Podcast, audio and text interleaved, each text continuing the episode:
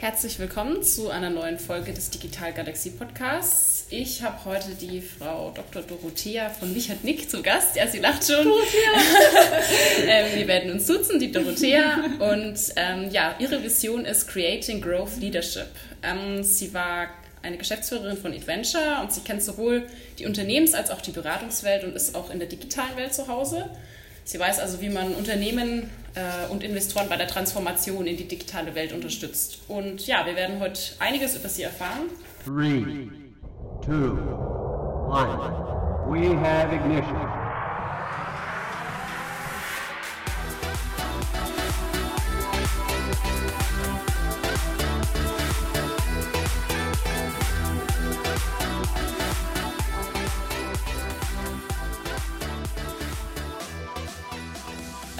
Herzlich willkommen an dich. Ja, vielen Dank. Ich freue mich schon sehr auf das Gespräch. ja, ich bin auch gespannt. Ähm, ich glaube, wir werden heute eine ganze Menge von dir lernen können und über dich erfahren. Und bevor wir jetzt mit den, mit den harten Themen, so nenne ich sie, mhm. beginnen, würde ich gerne ein bisschen mehr über dich persönlich erfahren. Vielleicht ähm, als erstes, weil ich dein, äh, ja, dein, deine Vision gerade ähm, mhm. genannt habe. Was, was kann man sich denn darunter verstehen? Creating Growth Leadership. Also was ich komme ja gleich sicher mal drauf. Ich habe jetzt 20 Jahre lang Unternehmen in verschiedenen Wachstumsstufen begleitet. Von ich bin fünfte Mitarbeiter im Unternehmen mhm. bis hin, äh, ich skaliere ein Unternehmen von, von 300, 400 Leuten. Und äh, was ich festgestellt habe, es ist natürlich einerseits wichtig für die Unternehmen, wirklich im Markt führend zu werden, eine Rolle zu spielen. Das macht sie erfolgreich.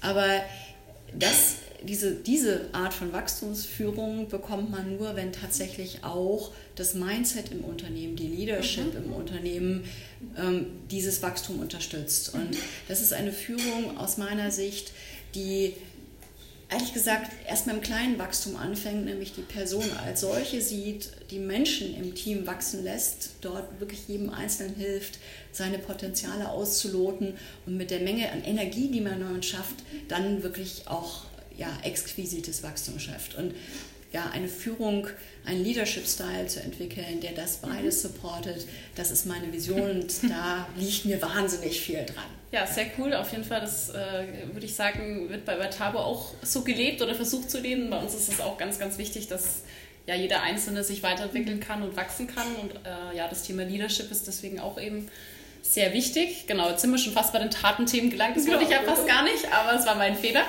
Ähm, genau. Meine erste Frage an dich wollte ich, ähm, und zwar, was sind für dich die drei wichtigsten Dinge, dass du sagen kannst, du hast ein erfülltes Leben? Also, das lässt sich zusammenfassen mit, ich möchte ein ausgefülltes Leben mhm. haben. Ich möchte aus vollen Herzen leben. Und aus vollen Herzen leben setzt sich dann aus den drei Dingen zusammen. Einerseits sozusagen das Hirn immer wieder anzusprechen, mhm. die Inspiration, gut im Kontakt zu Menschen zu sein, die auch, so wie ich, gerne über neue Dinge nachdenken, die sehr offen in die Welt schauen. Das mit sehr viel Herz zu tun, weil Inspiration passiert nicht nur auf Technik, sondern es hat was mit dem Miteinander zu tun. Und auch Hand, ähm, ich lege gerne Hand an, ich mhm. Spüre mich gerne selber. Ja, und das ähm, fängt bei kleinen Dingen an. Ich wahnsinnig gerne Marmelade einkoche ah. oder Holundersirup, jetzt die Zeit mache. Ja äh, oder auch Handwerk mache mhm. und ähm, dieses wirklich sich in seiner vollen Vielfalt zu erleben, äh, das macht für mich ein erfülltes Leben aus. Okay. Da kommt dann alles zusammen. Sehr gut. Ähm, was bestimmt für dich auch sicher wichtig ist, ist das Thema Familie. Du hast ja schon eine mhm. Familie. Ja. Ähm, es ist so ein bisschen so ein abgekautes Thema. Trotzdem finde ich es immer noch interessant. Wie hast du es bis jetzt geschafft, äh, Familie und Arbeit unter einen Hut zu bekommen? Es ist ja leider heutzutage immer noch manchmal ein Problem. Wie, ist, wie war das bei dir so oder wie ist es so? Also ich habe ja drei Kinder, mhm. inzwischen ein bisschen älter. Der älteste sagen, wird gerade Flügge, verlässt das ah, Haus. Okay. Ähm, wie habe ich es gemacht? Also mir war A immer klar, und, dass ich beides haben will. Mhm. Kinder und Beruf. Ich habe auch nie aufgehört zu arbeiten. Ähm, ich habe mich so eingerichtet, oder wir als Familien haben uns so eingerichtet, weil das natürlich eine Frage der Partnerschaft ja. ist, ähm, dass wir gesagt haben, wir nehmen uns, wenn wir da sind, die Zeit für die Kinder. Aber wenn wir nicht da haben, sorgen wir dafür, dass ein guter, stabiler Support da ist. Wir hatten lange Zeit, gut gesagt, mein Ältester ist jetzt 18, mhm. ist eine Weile her, da gab es noch nicht so viele Möglichkeiten mit Krippen etc. Ja. Wir hatten lange Zeit am Anfang eine Kinderfrau, die für Stabilität mhm. gesorgt hat, während wir durch die Welt verjökelt sind. und haben in den letzten Jahren auch immer ein Au-pair da gehabt, mhm. sodass einfach immer auch jemand da war. Ja.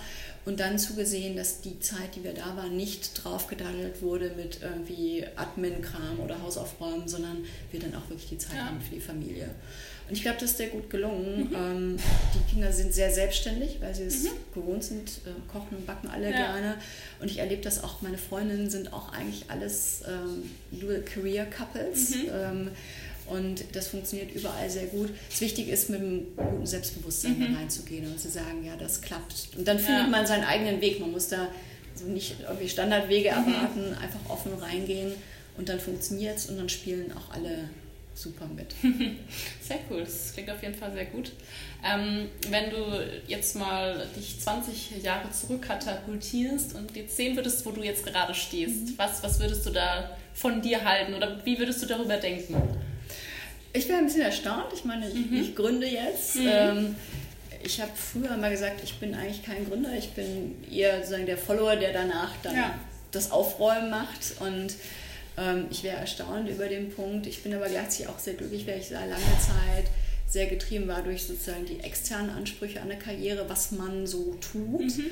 Dieses schöner, höher, weiter. Und jetzt an einen Punkt zu kommen, wo ich auch sozusagen im Sinne auch des ganzheitlichen Lebens spüre, was ist mir wirklich wichtig, wo kann ich wirklich jetzt auch einen Beitrag zum größeren Ganzen liefern. Hätte mich überrascht, aber auch erfreut, mhm. dass man dann doch so ganz andere eigene Wege finden ja. kann. Cool.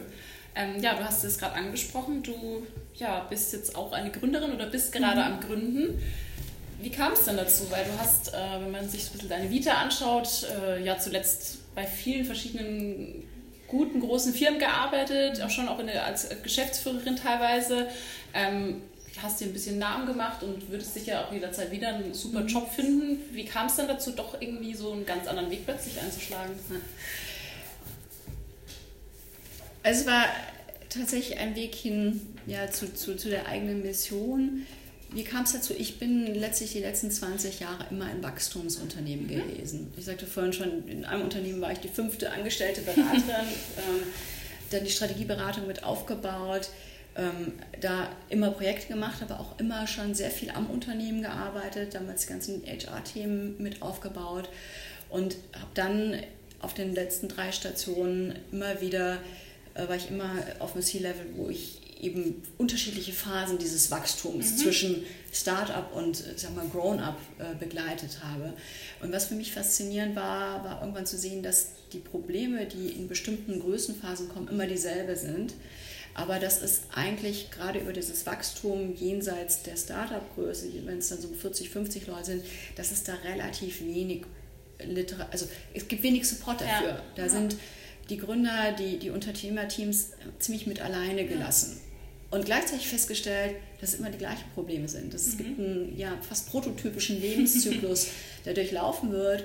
Und äh, das habe ich jetzt auch in meinem letzten Job bei Adventure wieder gesehen, wo ich die Skalierung von in dem Fall 120 im Kernberatung gemacht habe auf 200 Leute, wo wir vieles davon durchlaufen haben. Und ich dann gesagt habe, hey, die Erfahrung, die ich jetzt gemacht habe, das immer wieder zu machen, das nutze ich jetzt und baue ein System auf, mit dem man eben Gründern oder Unternehmerteams wirklich helfen kann, das strukturiert zu laufen und diese ähm, ja, große Unsicherheit, die mit dieser Skalierungsphase verbunden ist, zu überwinden und ja aktiv gesteuert in, sagen, in das gute Wachstum und damit mittelfristig mhm. in den Flow zu kommen. Ja. Und das hat mich am Ende dieser letzten Stufe bei Adventure dann auch ja, schier überkommen. Ja. Also äh, hatte lange äh, überlegt, ob ich wieder so eine Rolle annehme und habe dann irgendwann gesagt, nee, ich glaube letztlich habe ich noch mehr Impact, wenn ich das als, als Berater und Coach mache und damit einfach mit meiner Erfahrung sehr viel mehr Unternehmen, Unternehmern helfen kann, ja. diesen Weg zu gehen.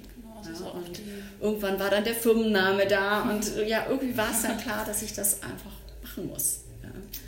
Sehr cool, ja, auf jeden Fall eine spannende Zeit auch für, sicher für, für einen persönlich, denke ich mal. ähm, ja, du hast, denke ich, sicherlich so ein bisschen den Vorteil im Vergleich zu ja, so Junggründern, ähm, die vielleicht direkt nach dem Studium durchstarten, dass du eben sehr viel Erfahrung mitbringst, äh, also Lebens- und Berufserfahrung, würde ich sagen. Ähm, wie, wie denkst du oder hast du vielleicht Tipps an, an junge Gründer, wie, wie man so diese, diese Herausforderungen meistern kann, die ja da anfangs auf einen zukommen. Du siehst es ja jetzt ein bisschen aus einer ganz anderen Perspektive als jemand, der jetzt eben gerade so aus der Uni raus und direkt, ich mache jetzt ein Startup auf und so weiter. Was gibt es da vielleicht so ein paar Tipps, wo du denkst, die, die, die können den Jungen auch noch sehr, sehr helfen? Ja, ich glaube, also das Wichtigste ist wirklich da eine gute Balance mhm. zu haben. Dieses, für Startup ist es absolut essentiell, mit der vollen Werfe reinzugehen ja. und, und einfach zu machen. Ja. Und es sich aber dann immer wieder Zeiten rauszuschneiden, wo man sagt, ich gehe in die Reflexion, ich arbeite nicht nur im Unternehmen, sondern einmal im Quartal oder so nehme ich mir, mir selber oder im Gründerteam die Zeit, mhm. um, um auf das System zu gucken und zu gucken, wo stehen wir. Ja. Halte ich für essentiell, sich auch frühzeitig Sparringspartner zu suchen, mhm. mit denen man das, das gegenchecken lassen kann.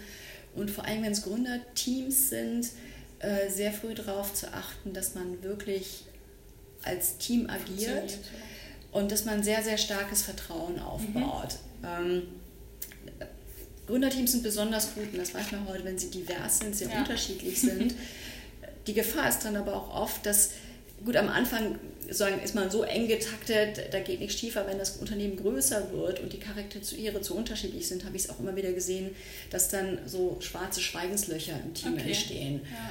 Und die vermeidet man, wenn man frühzeitig wirklich in einen sehr kritischen Diskurs geht mhm. und auch wirklich hinterfragt und, und sich aneinander reibt und eben die Unterschiedlichkeit wirklich bewusst schätzt und mit der Unterschiedlichkeit arbeitet, um gemeinsam besser zu werden. Das ist für mich eigentlich das Wichtigste, was sozusagen die Mechaniken angeht, wie gründet man, wie macht man Business, da ist so viel draußen. Ja. Aber ja.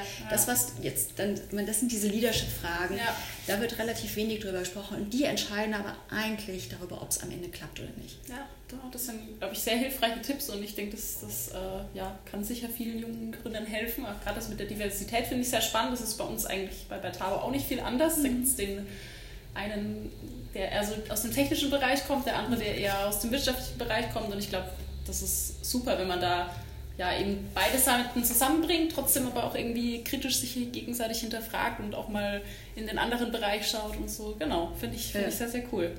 Ähm, jetzt nochmal zurück zu deiner Gründung. Du äh, bist ja aktuell noch im Stealth-Mode. Mhm. ich weiß nicht, äh, manche wissen es vielleicht nicht genau, was das heißt. Das ist eigentlich die, diese Phase, wo man ja gründet, aber noch nicht ganz präsent, ja, präsent ist sozusagen. Ähm, warum, warum machst du das denn so und, und was kannst du vielleicht schon ein bisschen so verraten, noch mhm. Näheres zu deiner Gründung? Ja. Wie, was, was, was entsteht ja. da? Was da entsteht, ist eine Firma namens Volate. Volate kommt aus dem Italienischen, heißt fliegt. Mhm. Also, ähm, mhm. wie gesagt, das Ziel. Ähm, und das Logo ist der Adler. Warum Adler? Weil der für mich eigentlich das Idealbild ist dessen, was man am Ende erreichen will, in den Flow zu kommen, mhm. wenn man dann wirklich ein Adler fasziniert mich immer, weil die mit wahnsinnig wenig Energie die Thermik nutzen. Mhm. Ja? Und wenn ein Unternehmer es wirklich gut schafft, äh, groß zu werden, dann wird auch ein Unternehmen in diesen Flow kommen und eben mit weniger Energie als am Anfang ähm, sehr gutes Wachstum erreichen. Also das ist das Ziel, was ich sozusagen für meine Kunden habe. Und der Ansatz ist eben wirklich Unternehmen eher sozusagen vom, vom Ausgangsgang der Start-up-Phase zu begleiten durch diese Phase, wo das Unternehmen nicht mehr so stark auf die Gründer fokussiert ist, wo mhm. das Unternehmen zunehmend auf eigenen Füßen steht, so ein bisschen ja. Kinder, die durch die Pubertät gebracht werden, kann ich ein Wort von reden, ähm, wo es darum geht, eben aus dem reinen aus dieser Phase rauszukommen, wo man alles experimentiert, alles testet hinzu, Strukturen und Prozesse, mhm. alles replizierbar zu machen.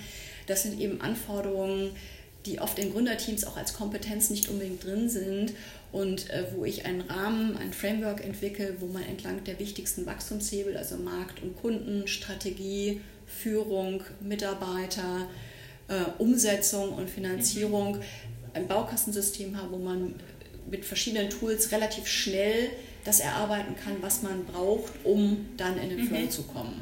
Ja. Also das Wichtigste ist wirklich, äh, ja, für mich Unternehmen der Phase zu helfen, die Disziplin, den Fokus, mhm. die Struktur zu kriegen, die es, die es ihnen dann möglich macht, diesen Flow zu erreichen und dann wirklich die Thermik zu nutzen.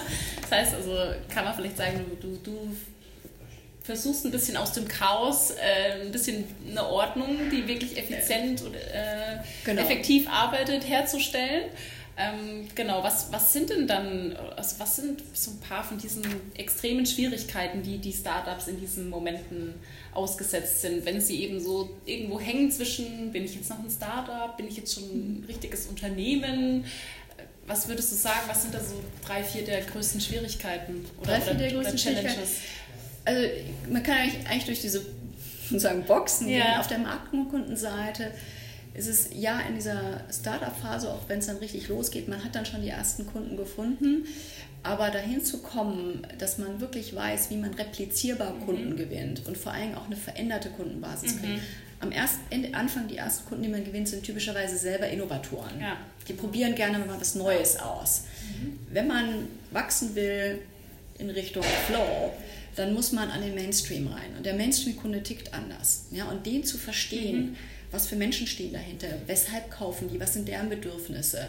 Und das dann umzusetzen, Vertriebsweg, ist eine Herausforderung. Und das gehen ganz wenige fokussiert an.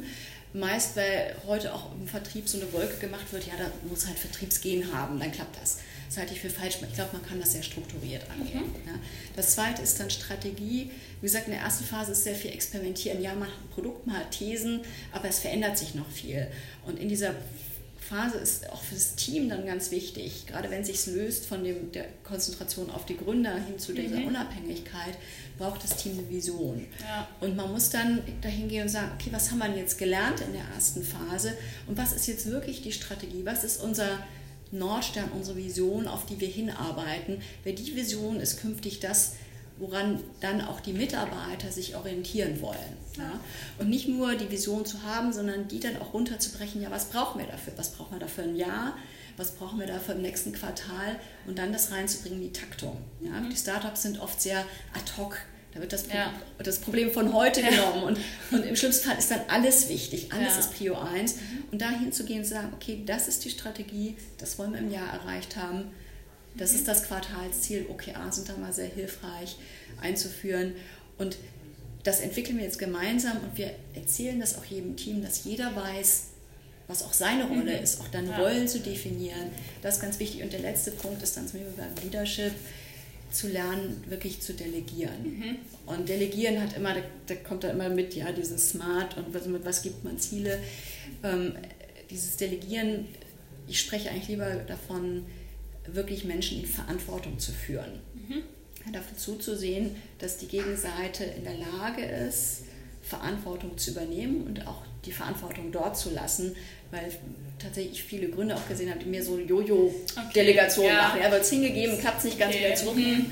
Und dort das Mindset zu entwickeln und dafür die Tools zu haben, die Verantwortung wirklich ins Team zu geben, das Vertrauen aufzubauen und damit auch die Menschen zu entwickeln, das ist ähm, das strukturiert zu machen mhm. und auch als Mindset fürs gesamte Unternehmen, als Wachstumskultur, das ist das ja dann vierte große Feld nach ähm, Markt- und Kundenstrategie ja. und Umsetzung.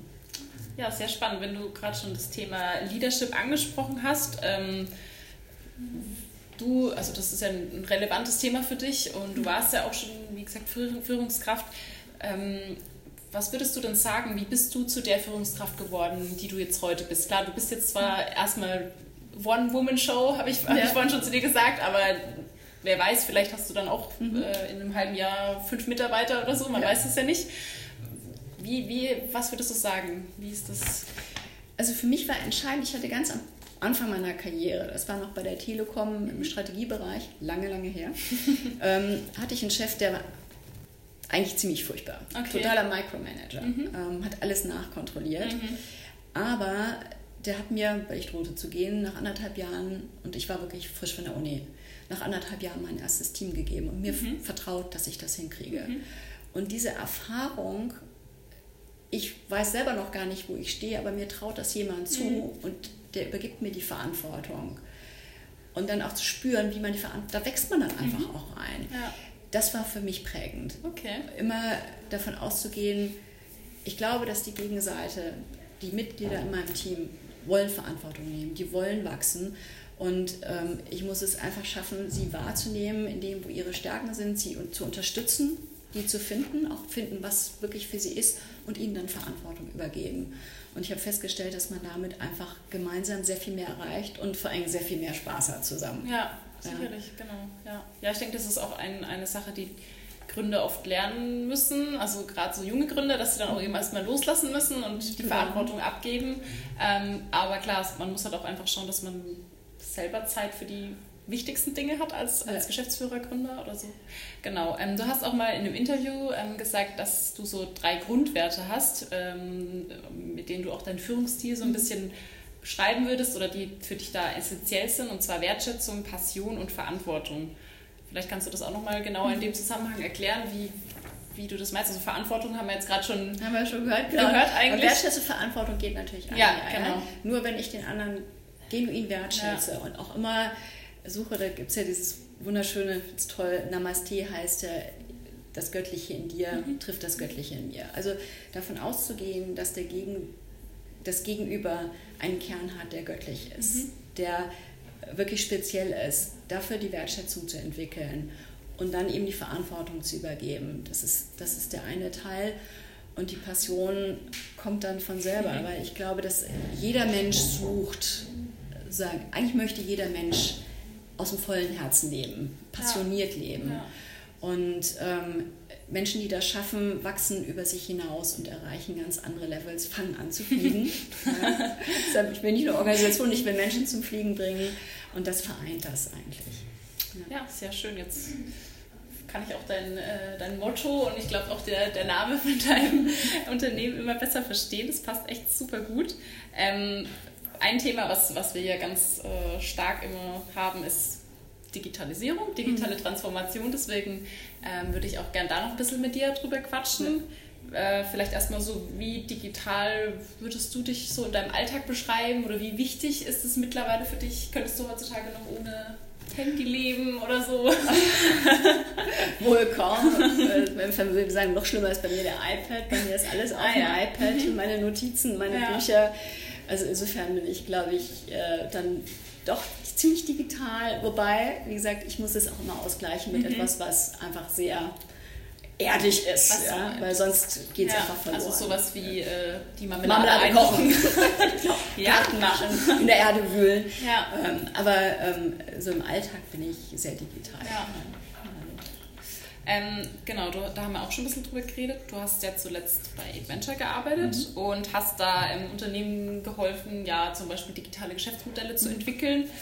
Ähm, warum denkst du denn, dass Unternehmen das tun sollten? Beziehungsweise müssen das überhaupt alle Unternehmen tun? Muss, muss man jetzt irgendwie eine Digitalstrategie aufbauen oder braucht man das vielleicht gar nicht oder braucht es nicht jeder? Ich glaube, es braucht jeder und ein bisschen das Problem ist, dass es aus meiner Sicht, dass das heute wie was Separates behandelt wird. Mhm. Ich mache dann die Digitalstrategie, die setze ich neben meine Strategie. Ja. Ich meine, worum geht es im Digitalen? Es geht darum, dass heute überall Daten generiert werden. In, jedem, in jeder Tätigkeit, die wir tun, ja. werden Daten generiert.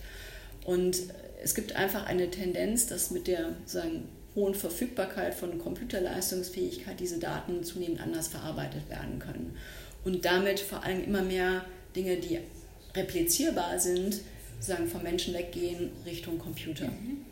Und vor diesem Hintergrund heißt Digitalisierungsstrategie eigentlich, neue Geschäftsmodelle ist auch eher fast ein Randgebiet. Ja, ist eigentlich erstmal die Frage, wie kann ich durch mein Unternehmen durchgehen und wirklich bei jedem einzelnen Prozess überprüfen, was davon kann auch prima auf dem Computer. Ja. ja. was ist so repetitiv, dass der Computer es einfach besser kann, weil der ist genauer, ja. immer.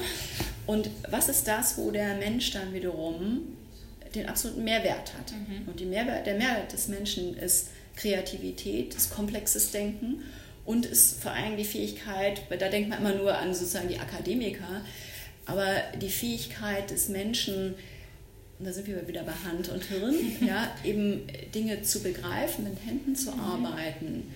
Das kann ein Computer nicht. Computer, es gibt Roboter, die können greifen. 3D-Drucker oder wie auch immer. sie können immer nur eins. Ja. Der Mensch kann alles. Ja? Der Mensch, ich kann jetzt Klavier spielen ja. und morgen Garten umgraben und ähm, eine Stunde später irgendwie einen, einen tollen Artikel schreiben. Und diese Versalität von Menschen, der, der alles machen kann, das noch stärker zu nutzen. Ähm, dafür bringt Digitalisierung neue Freiräume. Und das heißt halt aber am Ende, jedes Unternehmen von vorn bis hinten umzukrempeln. Und warum ist jetzt so der Fokus auf digitale Geschäftsmodelle? Im Prinzip sind das Fingerübungen. Ja, das ist mein Gefühl dafür zu kriegen in einem geschützten Raum. Ja. Wie geht das eigentlich? Was passiert da? Wichtig wäre es halt eben nicht nur, das als geschützten Raum zu betrachten, sondern stärker noch zu gucken und, und was heißt denn das, was lernen wir jetzt damit wirklich fürs Kerngeschäft? Ja. ja, und wie bringen wir die Menschen anders ins Spiel als mhm. in der Vergangenheit? Der Mensch muss eben nicht mehr als Maschine agieren. Ja, und, das ist, und das ist die eigentliche Digitalisierung. Mhm. Und die ist keine Einzelstrategie, die ja. irgendwie daneben steht. Ja. ja, sehr cool, finde ich. Kann ich nur ja, auch so sehen. Sind ihr garantiert genauso. ja, ja würde ich auch sagen. müssen Mehr Lifestyle. Noch, ja, müssen jetzt nur noch ähm, ja, viele Unternehmen auch verstehen oder beziehungsweise ja, anfangen, da was zu tun. Ähm, so dieser, dieser Wandel, den dann zu schaffen im Unternehmen, dass wirklich ja auch alle Mitarbeiter verstehen, dass das jetzt relevant ist, dass vielleicht jetzt irgendwie ein Teil von dem Prozess doch der Computer übernimmt. Das ist ja wirklich nicht so einfach was, was muss dafür getan werden? Was denkst du, dass wirklich die Mitarbeiter da auch mitziehen, alle? Dass da wirklich alle verstehen, okay, das läuft jetzt anders, ähm, der und der Prozess, der wird jetzt digitalisiert. Was, was glaubst du, ist da so ganz, ganz wichtig, also als, ja, eigentlich als Geschäftsführung, dass man wirklich ähm, das ganze Unternehmen dann die Leute mit einbinden, mhm. sie wirklich einen Teil des Prozesses zu machen, weil ich meine, heute hatte witzigerweise gestern ein Akquisegespräch genau zu diesem Themenfeld. Ja, heute denkt man über Prozessautomatisierung eigentlich auch immer noch relativ klassisch nach, selbst wenn man über Digitalisierung spricht. Dann sagt man, okay, wir haben einen Prozess, da gucken wir dann, was sich automatisieren lässt, das packen wir in die Maschine und die Menschen folgen dann. Aber eigentlich muss man den Prozess umdrehen, weil das geht davon aus, dass der Prozess so definiert ist. Ich glaube aber, dass in den Menschen, die ihren Job machen, wenn die sehen, was man automatisieren kann, nochmal sehr viel mehr Kreativität mhm. kommt, was ihr Beitrag ja. sein könnte, wie man dann, und dann kommt man tatsächlich auch wieder neue Geschäftsmodelle, wie man das, was man bisher als äh, sagen, Prozesse hatte, wenn man einen Teil digitalisiert hat und die Kräfte freisetzt, was man dann alles noch mhm. oben draufsetzen kann. Ja. Und äh, deshalb äh, würde ich nie in solchen Prozess top-down reingehen und nach dem Motto, ich lasse mal einen Prozessanalysator rein, der, ja. der sagt dann, die, die Schritte passen in die Maschine, das lassen wir dann programmieren, sondern ich würde immer zusehen, dass ich mit den Teams arbeite, mit denen gucke, gucke was belastet euch, was kann man rausnehmen, was ist wichtig in der Arbeit, wo, wo habt ihr Ideen, die bisher nicht zur Geltung kommen, weil mhm. aufgrund der ja. repetitiven Last überhaupt keine, keine, Zeit, Zeit ist. Genau. Ja. ja und idealerweise auch direkt schon mit Programmierern, die dann auch sehen, verstehen, was es ist mhm. und damit Schritt für Schritt durchzuarbeiten. Das wäre eine gute Digitalisierung, die, wenn ein Unternehmen es so macht, das Unternehmen auch wiederum auf ein ganz anderes ja. Level bringen ja. wird. Ja, weil ich glaube, da sind wahnsinnig viele Ideen in den Köpfen, die einfach sozusagen durch, durch die Routine des Alltags nicht mehr raus können. Ja. Und wenn man dann in, in freiere, kreative Prozesse reingeht, die natürlich auch schnell, schnell wieder auf den Punkt kommen müssen, dann setzt man unglaublich frei. Und das haben wir bei Adventure auch immer wieder erlebt. Mhm. Und wir hatten das ja vorhin schon mal, ihr erlebt das auch, gerade wenn Leute in so Kreativworkshops waren, wo sie mal agil gearbeitet haben, mit Design Thinking gearbeitet haben, die vorher Routinejobs hatten, für die ist das wie eine Erweckung. Ja. Oft, ja. Oft sagen die, boah, ich wusste gar nicht, dass das geht. Ich wusste gar nicht, dass das in mir mhm. steckt. Und das freizusetzen, Das ist eigentlich der Schlüssel, Das ist sagen, das sagen. Nächste, der nächste Stage der Digitalisierung, ja. nachdem jetzt alle an den Geschäftsmodellen ja. arbeiten. Ja, sehr cool. Ich glaube, das ist äh, ein ganz, ganz schöner Abschluss eigentlich von unserem heutigen Gespräch. Ähm, wenn man dir irgendwie folgen möchte oder so in sozialen Netzwerken, wo kann man dich denn da so finden? Ähm, oder wenn man sich vielleicht interessiert für Volate? ja, wie gesagt, noch ein bisschen anders Stance. In ein, zwei mhm. Monaten werde ich rauskommen ähm, dann auch mit, ähm, also auf Twitter bin ich, boah, siehst du, so digital bin ich dann auch nicht. muss, man muss auch nicht überall vertreten sein, glaube ich. Also. Nein, aber es, es wird dann einen Kanal geben, wo es genau mhm. genau um die Themen geht, ja. wofür ich. Ähm, was ist wichtig äh, im ja, Durchnavigieren ja. durch die Wachstumsphasen und ähm, mir geht es tatsächlich dann auch darum, wenn ich dann mal raus bin, auch sehr viel darüber zu berichten, weil eben das so sehr unbeschriebene ja, Terra Incognita ist.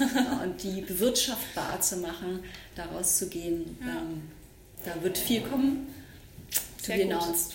Kann man auf volate.de gucken, da wird jetzt auch in den nächsten Wochen dann was Super. passieren. Ja, sehr spannend. Dann vielen Dank dir für die Zeit, die du genommen hast. Und Danke dir für dieses spannende und die guten Fragen. Sehr gerne. Dann, äh, ja, danke dir.